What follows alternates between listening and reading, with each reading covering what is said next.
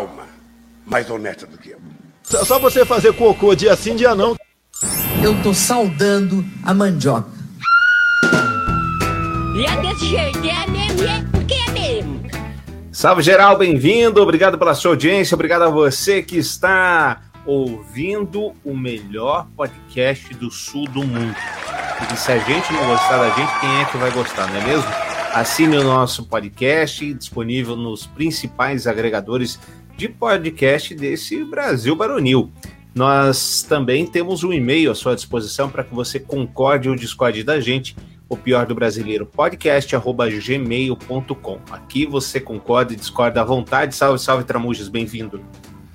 Olá, Ednei, olá, Jason, olá, ouvintes do nosso podcast. Então, eu gostaria que todos nós gostássemos de nós mesmos, assim como o Faquin gosta do Lula, né? Mas isso vai, vai adiante durante a nossa conversa de hoje. Salve, salve, Jason! Olá, Ednei, olá, Tramujas, olá você que nos vê pela live do Facebook, olá você que nos escuta pelas plataformas de podcast. Primeiramente, hoje é dia 8 de março, feliz Dia da Mulher, feliz Dia Internacional da Mulher. Para você, ser humano que nasceu com uma perereca, feliz dia, este dia é seu. Meus parabéns para você. Segundamente, mas não menos importante, hoje é um dia um tanto quanto triste, um dia que eu tenho vergonha e nojo de ser brasileiro, um dia que me dá vontade de correr para bem longe para um país que tenha uma política migratória bacana e acolhedora que eu ainda não descobri onde é, mas quem sabe um dia. Não seja bobo, ninguém tá aceitando brasileiro, você vai ter que ficar por aí. Nem Quem o sabe Paraguai, um dia. o Paraguai expulsou os brasileiros aí. Exatamente. Bom, contextualizando você, nós estamos fazendo, é, gravando esse programa dia 8 de março de 2021, Dia Internacional da Mulher, data instituída pela ONU em 1975, em reconhecimento por tudo que as mulheres fizeram e representam no mundo. Mas hoje foi um dia também bastante tumultuado, principalmente no final da tarde aqui no Brasil.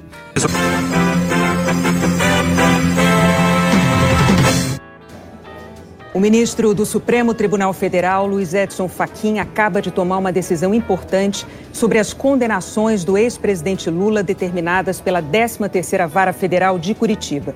O ministro Luiz Edson Fachin, do Supremo Tribunal Federal, anulou nesta segunda-feira todas as condenações do ex-presidente Luiz Inácio Lula da Silva pela Justiça Federal no Paraná relacionadas às investigações da Operação Lava Jato em que o ministro Luiz Edson Fachin, da cidade de Curitiba, indicado pela. É a, foi a última indicação da Dilma Rousseff na presidência da República, quase que ele não passou, houve ali uma.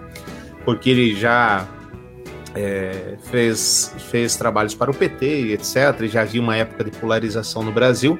Enfim, o Fachin, depois de ter recusado inúmeros recursos a favor do ex-presidente Lula, a favor e contra a Lava Jato. Ele é tido, inclusive, naquelas conversas da Vaza Jato, como um defensor da Lava Jato em Curitiba.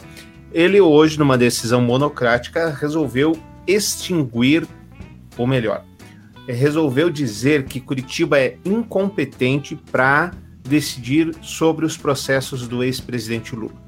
Que, que isso quer dizer? Quer dizer que o presidente Lula é inocente de todas as acusações? Não. Quer dizer que o presidente Lula se salvou para sempre? Não. Mas quer dizer que o presidente Lula ganhou pelo menos três anos de vantagem e que a partir de agora ele é um candidato ficha limpa. Ele pode participar de qualquer pleito eleitoral. O presidente Faquim disse em sua sentença que todas as investigações, depoimentos, etc., continuam valendo, porém elas devem ser submetidas ao juízo de Brasília. Então, a, e as pessoas avaliam os fatos, é, têm condições de avaliar os fatos, o que aconteceram para é, essa questão da perseguição política é algo absolutamente um álibi, né, que foi construído, que não tem nenhuma procedência do mundo real. Eu nunca trato, essa, eu nunca trato essas questões do ponto de vista pessoal. E aí nós temos a primeira narrativa, Tramujas, quero ouvir a sua opinião.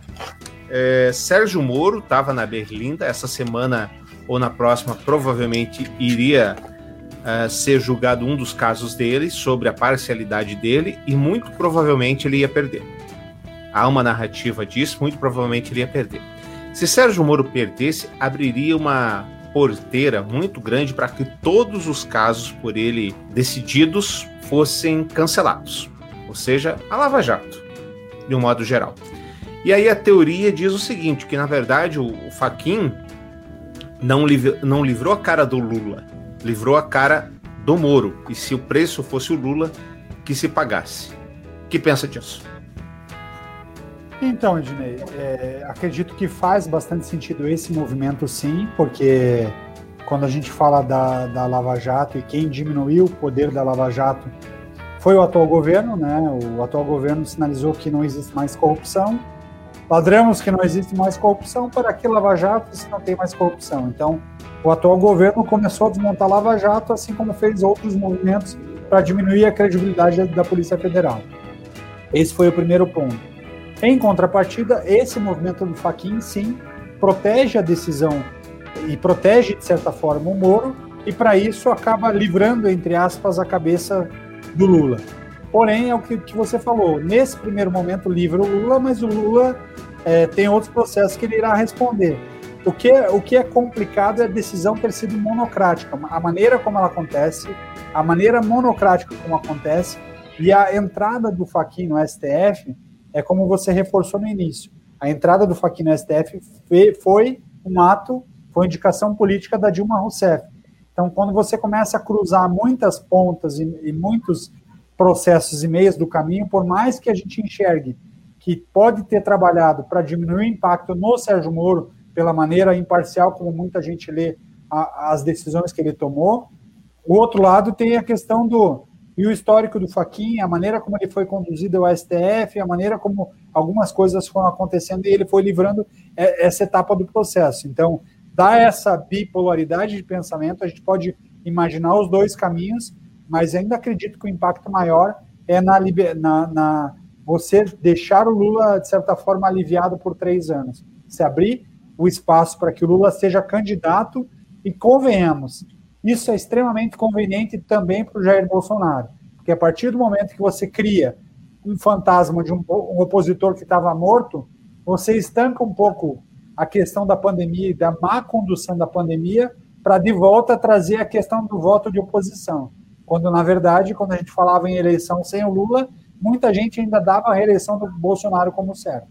Eu posso olhar na cara dos meus filhos e dizer que eu vim a Curitiba prestar depoimento a um juiz imparcial. Eu era uma dessas pessoas. E aí, Jesus, teoria da conspiração, narrativa, essa questão de salvar a Lava Jato e o Sérgio Moro, ou pode ser? Olha, sabe o que pode ser? Pode ser uma bela cortina de fumaça para o nosso presidente. Uma cortina de fumaça que ele não pediu, mas que vem muito a calhar para encobrir aí uma mansão de 6 milhões, para encobrir aí um, uma má condução na durante a pandemia, para encobrir aí é, é, uma omissão na hora de, de, de se conseguir vacinas para o povo. Eu vi uma notícia que o Guedes, o Guedes, falou que a Pfizer vai liberar até 5 milhões de doses até junho. Cara, até junho morreu muita gente. Até junho já morreu. Cara, vamos, faz aí uma média. Se morreu 250 mil até agora, em um ano, cara, no mínimo vai morrer mais 30 mil pessoas. O até Paulo, junho. Você sabe que o Paulo Guedes mudou o nome, né, Jason? Especulação Guedes, porque onde ele é bom de verdade é para lançar especulação, não se concretiza, ação sobe, ação cai, ele ganha dinheiro na alta ou na baixa. Bom. Para virar Argentina, seis meses, para virar Venezuela, um ano e meio. Agora, quer ir para o outro lado, quer virar Alemanha, quer virar Estados Unidos, 10, 15 anos na outra direção. Eu acho que. Oh.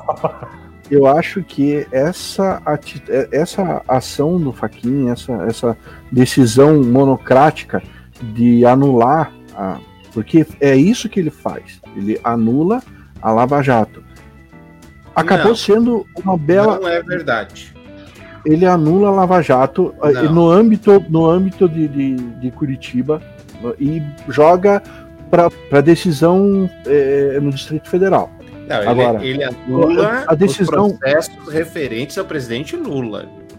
A Exato. teoria é exatamente essa, porque ela diz o quê?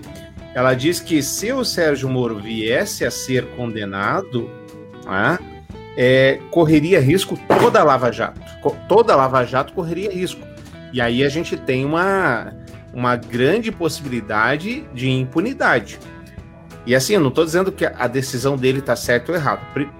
Primeiro, eu acho que a gente precisa pensar o seguinte: vamos imaginar juntos, vamos dar as mãos nós três aqui, imaginar que o Lula seja o cara mais santo do mundo. O cara ficou 583 dias preso. 583 dias preso. E assim, nesses 583 dias, nesses mais de três anos aí que o, o está à frente desse processo, ele não soube dizer que a, a Curitiba não era o fórum competente para tal? É, é, são, é muito estranho. São, são, vários caminhos que, que levam a lugar nenhum, mas parece muito mais uma cortina de fumaça do que um processo em si.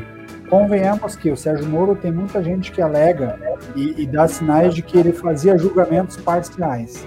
Ah, quando eu proferi as decisões contra o presidente Lula, assim como qualquer outro réu durante toda a minha carreira judiciária, isso sempre foi algo ah, imparcial, objetivo, não tem um sentimento pessoal.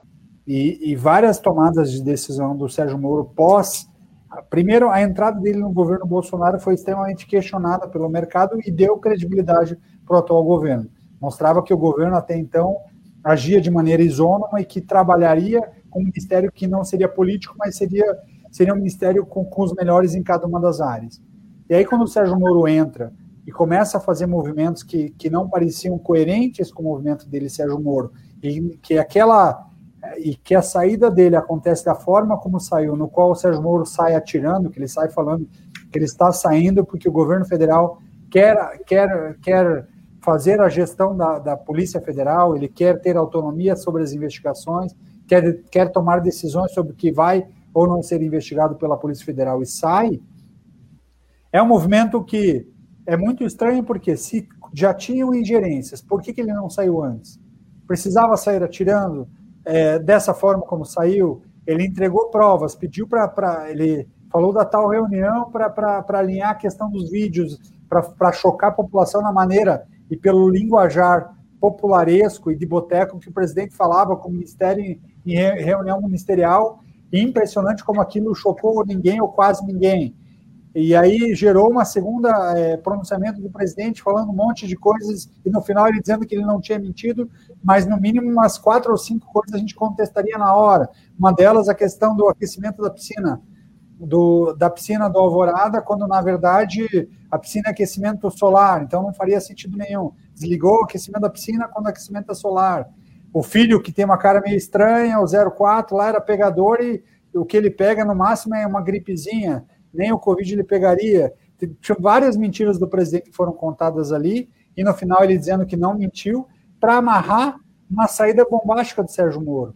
Só que o que choca um pouco mais todos nós dentro de um processo natural é como o Sérgio Moro saiu, foi para o mercado privado e ele assinou a entrada no escritório de, de advocacia internacional que defende as empresas que foram acusadas pelo Lava Jato. Então, é, o Faquin proteger o Moro poderia ter fazido sentido, mas o Moro não está grandinho para entender que ele é responsável pelos atos que ele toma, pelas mas, decisões. É, é, esse lance, esse lance dele, dele atuar numa empresa que defende as empresas uh, atuadas no Lava Jato também não é a narrativa não é tão bem assim.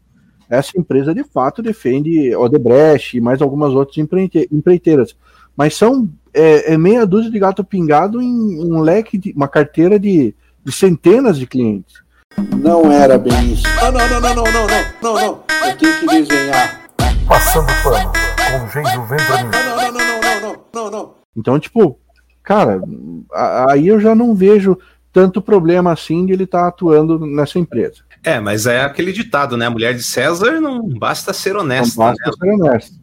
Ela parecer, é um desenho, parecer honesta. Exatamente. E aí tem um desenho muito claro, assim, de, de, movimentos não só políticos, como estratégicos, seja do Supremo, seja do governo federal, seja o movimento político, que, no fundo, no fundo, quando a gente vai olhar o frigir dos ovos, o final é sempre o mesmo. Tudo acaba em pizza. Faz-se um movimento, devolve-se um dinheiro, E outra, quando você viabiliza os processos da Lava Jato, todos aqueles bilhões teoricamente foram recuperados, eles podem voltar para os ladrões. Então, falar, ô, amigo, você desviou lá o dinheiro. Foi, agora foi julgado improcedente, pega o dinheiro que você roubou da Petrobras, pega o dinheiro que você roubou é, de várias empresas e devolve agora, vamos devolver o teu dinheiro para o teu bolso, porque foi o processo foi inviabilizado. Então, então, existem coisas no Brasil que são inquestionáveis, assim, e se é uma coisa que eu gostaria até de reforçar e relembrar, é do Walt Disney, que é o cara visionário, né? Walt Disney, além de, de, de a partir do Mickey, criar uma, um personagem famosíssimo e a partir dele criar um parque de diversões que é sucesso até hoje, quando chamado pelo Brasil para desenhar um personagem do Brasil, ele desenhou lá atrás, e aqui estou de colete em homenagem a esse personagem. Óbvio, eu não tinha colete branco, mas em homenagem ao Zé Carioca. Não,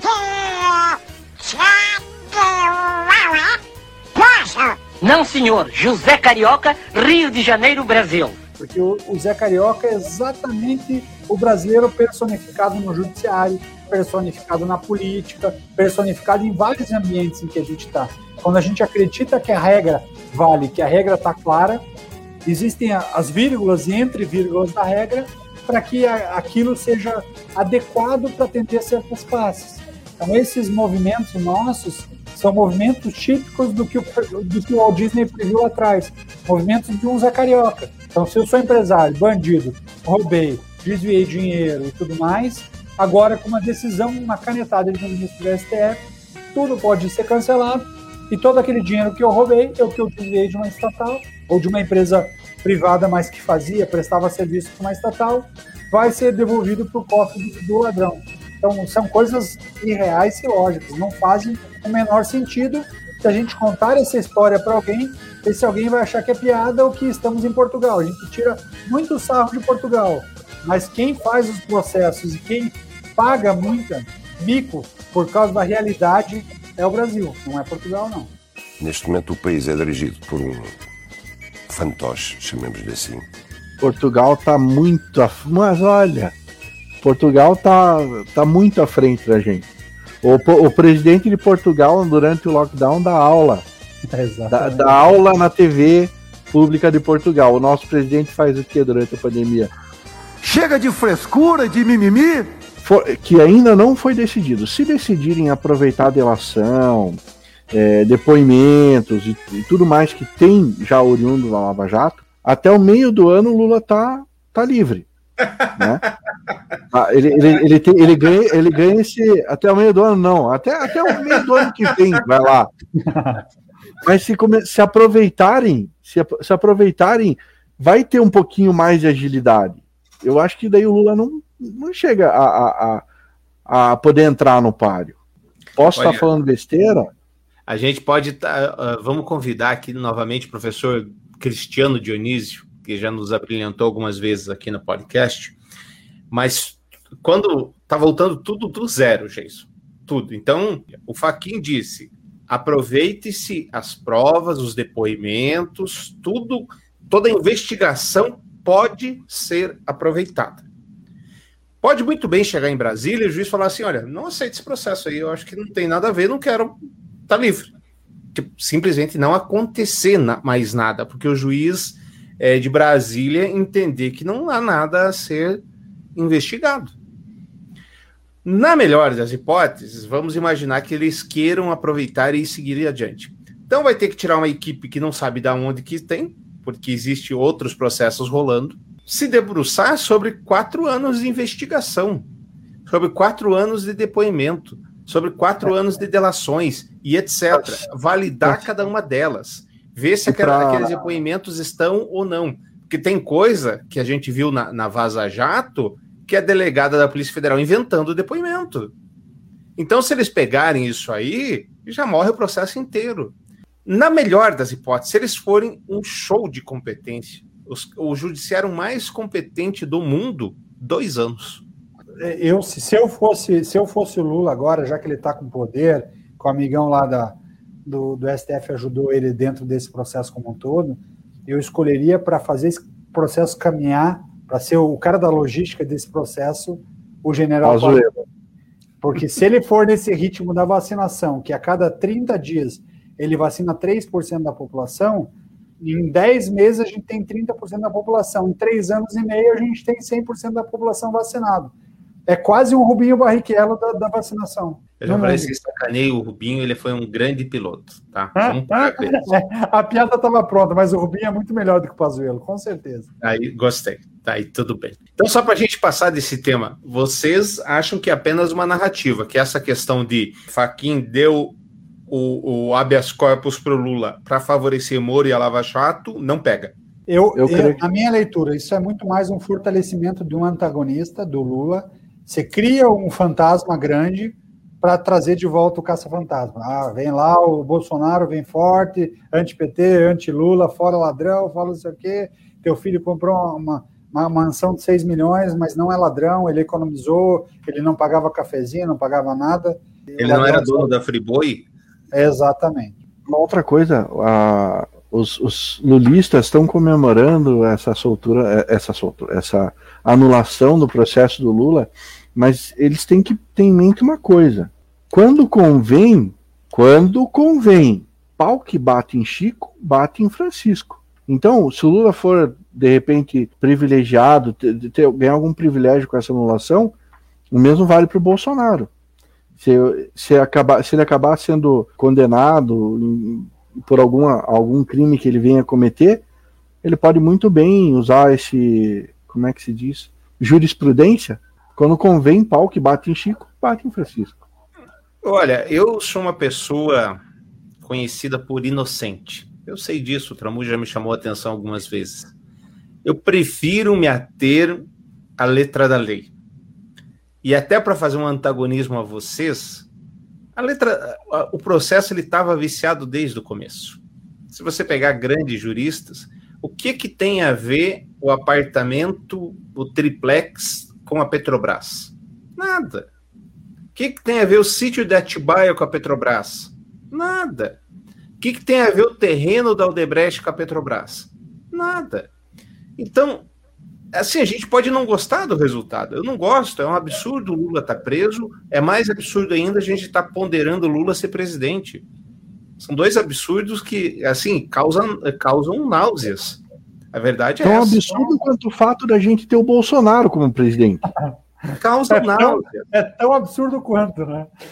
Mas- Chegamos aqui. Agora, O fato é, não tem nada a ver. Os processos não deveriam estar aqui. Isso não, não tira a responsabilidade do STF de que ele foi perguntado várias vezes. O processo pode estar aqui? E o STF falou: pode, fica aí, tá tudo de boa. Esse tipo tô, de coisa. eh, eh, Ednei, eu tô começando a achar que o STF tem um, um sério problema de audição. Porque fala-se as coisas, ele não escuta, de, de repente, é tipo aquele, aquele senhor de idade que está lá na sala e que você vai falando um monte de coisas, enquanto não convém, ele, ele nem se esforça para ouvir. Quando bateu um pouquinho, começou a mexer no meu queijo, não, não, não, peraí, eu ouvi direitinho. É a surdez tudo. seletiva. Exatamente. Eu acho que estou começando a desconfiar que existe uma certa surdez seletiva no nosso STF. Som! Vitrola! Som! Vitrola! E assim, com essa decisão, eleição de 2022 agora com Lula, por mais que ele fale que não vai ser candidato. Alguém acredita de vocês dois que ele não será candidato? Eu acho que o poste não vai de volta, né? Então provavelmente ele será. Não, eu acho que não tenha dúvida que ele vai ser candidato.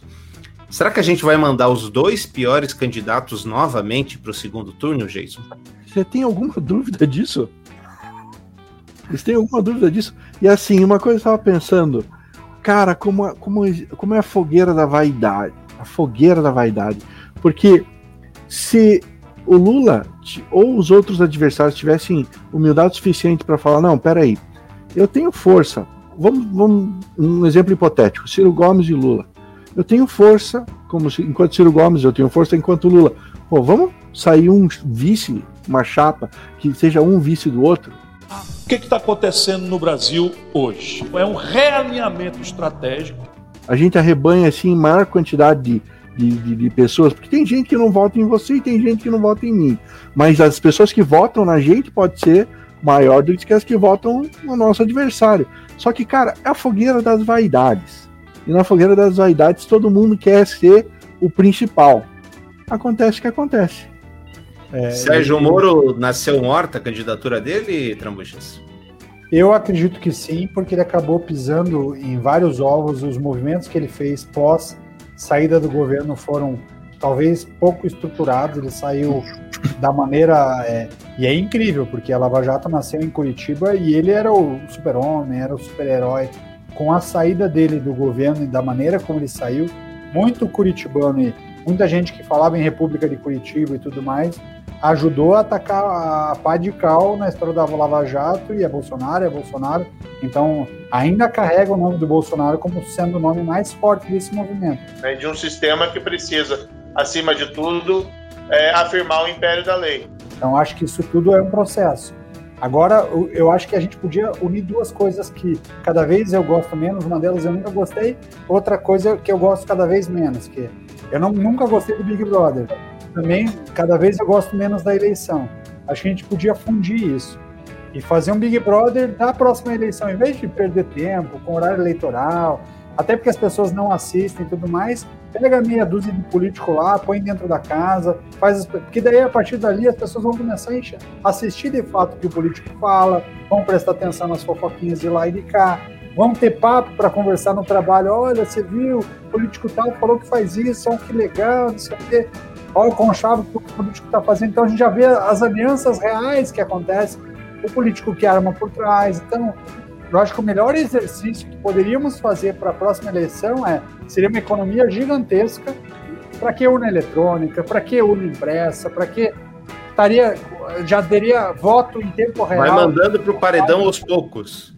Manda por, vai eliminando pelo paredão aos poucos. Está lá o Thiago Leifert fazendo a chamada, olha lá, e aí, você acha que vai ser o Lula, vai ser o Bolsonaro? Então, cada vez mais a gente teria, estaria atualizando o sistema eleitoral brasileiro dentro de um movimento em que o nosso povo entende. Talvez dessa forma a gente consiga fazer uma votação que seja mais coerente com o nosso modelo atual. A prova do líder podia ser assim, né? Deixar um monte de dinheiro e falar assim: ah, quem conseguir ficar mais tempo sem meter a mão no jarro é o novo líder da semana. Não, ou, ou, faz as avessas, né? Que teve aquele senador que enfiou o dinheiro na cueca no ânus. A cueca. Conseguiu guardar 60 e pouco. E você, consegue guardar quanto? Quantos no ano você consegue esconder e tal? Não, porque o Bolsonaro sentou em cima de um cheque de 20 bilhões. Vai lá, Lula, cheque de quantos bilhões você consegue sentar em cima? Faz provas mais reais, que talvez isso faça com que a gente preste atenção nos movimentos que vão acontecer durante a, a carreira política desse cidadão. Imagina o engajamento político quanto ia aumentar. Mas imagina, né? Agora, não, eu ia fazer uma piada politicamente incorreta. A Pode Camila, fazer! Aqui é a Camila tá dizendo que na época da faculdade o Ednei e o Tramujas melhoraram. Tem cada foto. o Gilson tá dizendo: a maior tristeza é ter o Enéas morto. Ele seria o cara, a salvação. É o que o senhor vê na televisão, no programa do presidente, tudo colorido, todos com dentes, artistas milionários. Se é essa a sua realidade, então vote neles. PSDB, PT, qualquer P, sempre estiveram juntos. É falsa a briga entre eles. Agora, se o senhor não aguenta mais ver menor abandonado na rua, tóxico, crime, tudo que não presta aumentando, se o senhor quer expulsar para sempre esses patifes do poder, só existe uma opção: 56.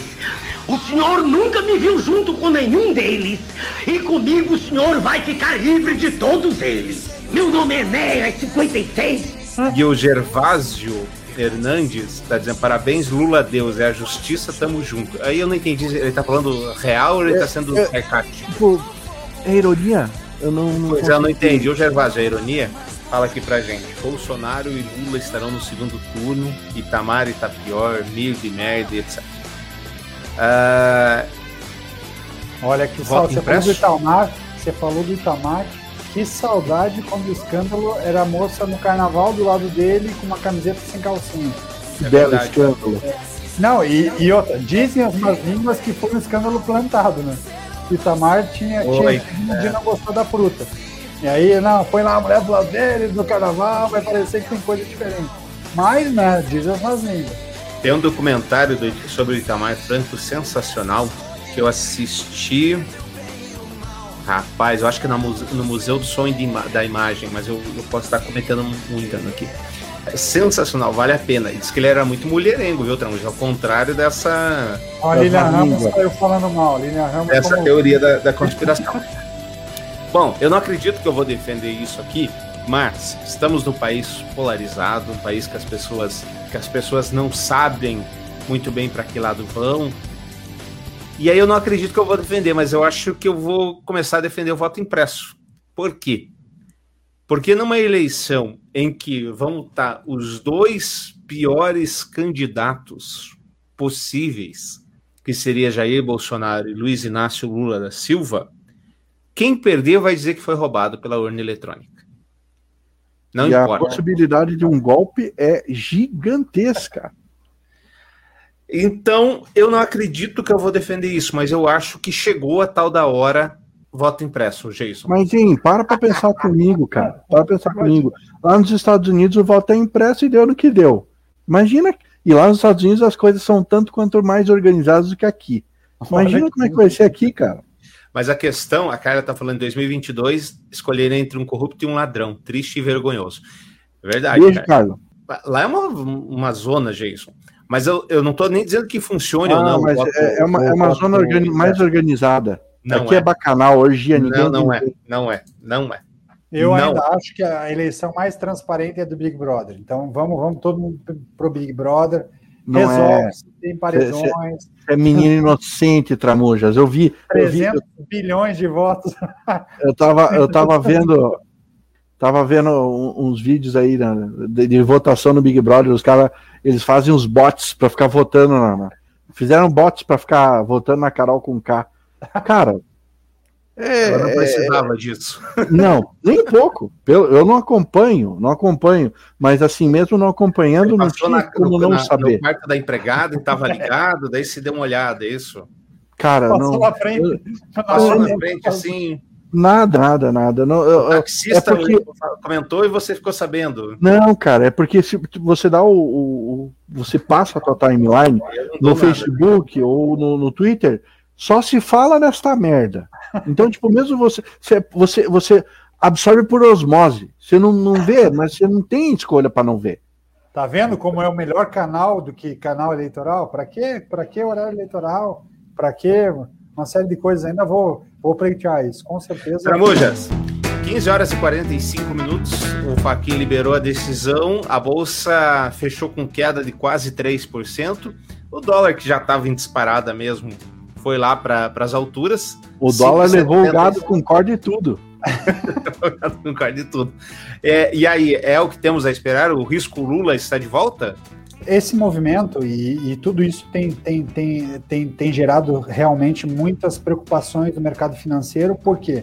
Porque existe uma instabilidade muito forte em relação à capacidade do governo federal de gerenciar a crise.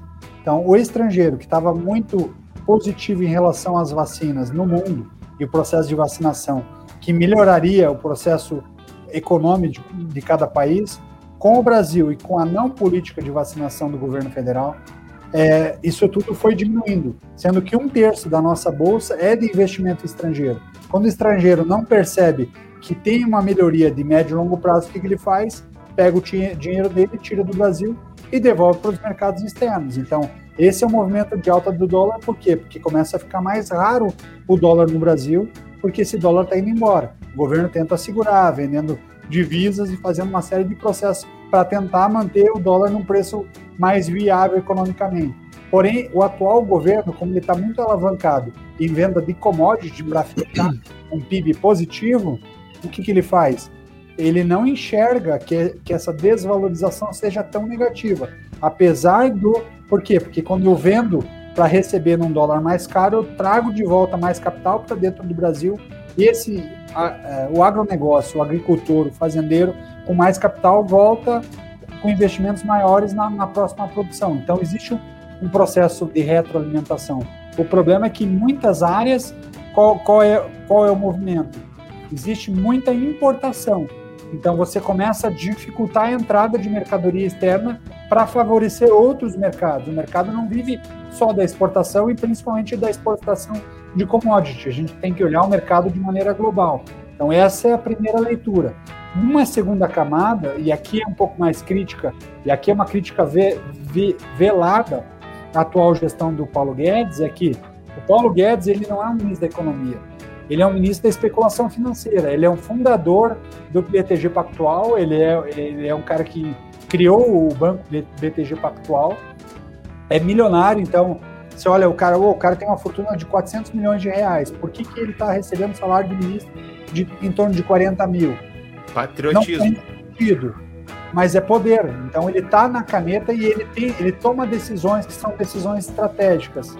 Uma delas é, vocês sabiam que há cerca de quatro ou cinco meses, através de uma decisão do Ministério da Economia, o Banco do Brasil vendeu uma uma carteira de títulos de 3,2 bilhões para o mercado privado. O que é uma carteira de títulos? São créditos que pessoas jurídicas fazem ou pessoas é, pessoas físicas fazem para tomar empréstimo. Então, lá, você pega lá e toma empréstimo. Quando um banco avalia e começa a fazer a liberação de, de empréstimo, ele está alavancado, ele sabe que ele pode perder, mas a taxa de inadimplência, quando ela está alta, ela não passa de 8%, 10% de inadimplência. Então, se é uma carteira de 3,2 bilhões, ela perderia 320 milhões, mas seria uma carteira de mais de 2,8 é, 2,8 bilhões de reais. O que, que o atual governo fez? E aqui eu falo que é um processo de privatização silencioso. Por quê? Porque o Paulo Guedes fala em privatizar o Banco do Brasil, mas ele não tem poder para fazer isso, não tem capacidade para fazer isso, ele já mostrou que não tem essa competência de criar o processo de privatização. O que, que ele fez? Ele, ele vai fatiando e vai tirando riqueza do Banco do Brasil. Ele pegou essa carteira de 3,2 bilhões de reais tirou como carteira de crédito e pôs a venda para o mercado por um décimo do valor. Se isso não é corrupção, eu não sei o que é. Vendeu uma carteira de 3,2 bilhões por 320 tá muito comunista, milhões, 320 milhões, adivinha para quem? Para o BTG Pactual. Ah, não. É muita coincidência, Tramujas. Você está muito comuna um segundo processo que tem uma dupla de ataque. Você lembra do futebol? Tinha o casal 20, né? Que eu, como atleticano, eu lembro do Washington Assis. Washington Assis, claro. Paulo Rink, Euséias. Sempre tem uma duplinha de ataque. Sávio Na... e. O... Como é que era o. Sávio, Romário e Edmundo não vale, né? Que daí era o trio que não deu certo. Era é. o pior ataque do mundo. Pior ataque do mundo. Pior ataque do mundo, Sávio, Romário e Edmundo, né? Não, não deu certo. Mas se olhando a duplinha, tem a dupla do Brasil que faz isso, que cria bolha para ou valorizar ou desvalorizar, e na sequência ele, ele ganha dinheiro com essa operação financeira. Uma delas que a gente denunciou na, no podcast da DVFN foi o que o atual governo fez com a desvalorização da Petrobras. Então, um dia antes das ações caírem, um grupo de, de executivos do, do Banco do Brasil e do governo federal estavam reunidos, sabiam que teria essa desvalorização por causa de uma possível fala do Bolsonaro, Bolsonaro falou no mercado que ele iria interferir na Petrobras, então ele levantou a bola e quem cortou? Paulo Guedes. O mercado financeiro fez a compra de, de derivativos da Petrobras já com opção de queda das ações. Esse, essa movimentação nesse tipo de papel movimenta cerca de 80 mil papéis da, da Petrobras nesse derivativo. Nessa virada de dia, movimentou 2 milhões e 500, 2 milhões e 500 mil papéis. O, o, Fantástico apontou 4 milhões ontem, Tramujas. Então, já está aumentando o, o, processo. E a CVM agora está investigando, a gente falou disso no podcast da DVFN, e está tendo uma investigação agora muito séria, porque, obviamente, estão usando um, um, um, fundo de investimento que tem base na, nas Ilhas Bermudas para fazer aquelas pirâmides, para você não encontrar movimentação de fuga de capital. Isso então, é, é coincidência. Tudo tá. coincidência de um cara que de economia cada vez prova se conhecer pouco, mas muito baseado no processo especulativo. Então é, mas é ele conseguiu 6 milhões de doses da Pfizer. 6 milhões de doses para 212 milhões de brasileiros, ou 424 milhões de vacinas necessárias. Nesse pulinho que ele dá, a gente vai demorar só uns quatro anos para vacinar toda a população brasileira. Aí até lá já tem até outra pandemia. Jason, na última pesquisa deu Lula na cabeça. O único que poderia vencer Bolsonaro é Lula.